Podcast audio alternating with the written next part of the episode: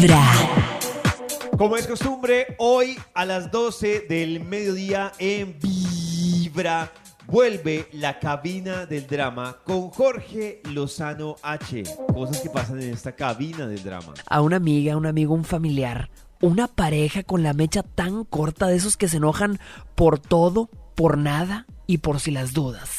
Dice esta mujer que durante la relación se la ha pasado bien, pero ha tenido capítulos duros de discusiones, de enojos, de explosiones.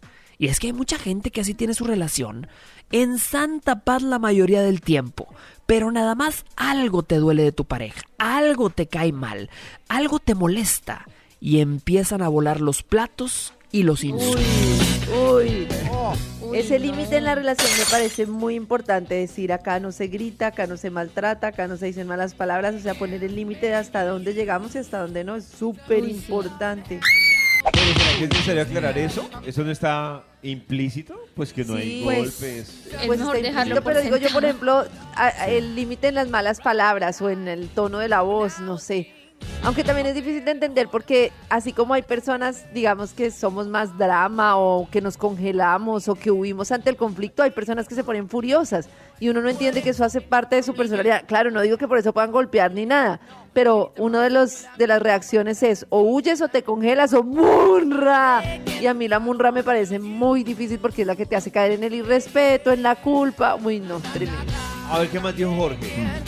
Fíjate, una cosa es que te griten, que se desquite, que saque todo lo que trae dentro. Y otra cosa es que esté tan enojado o tan enojada que no te hable.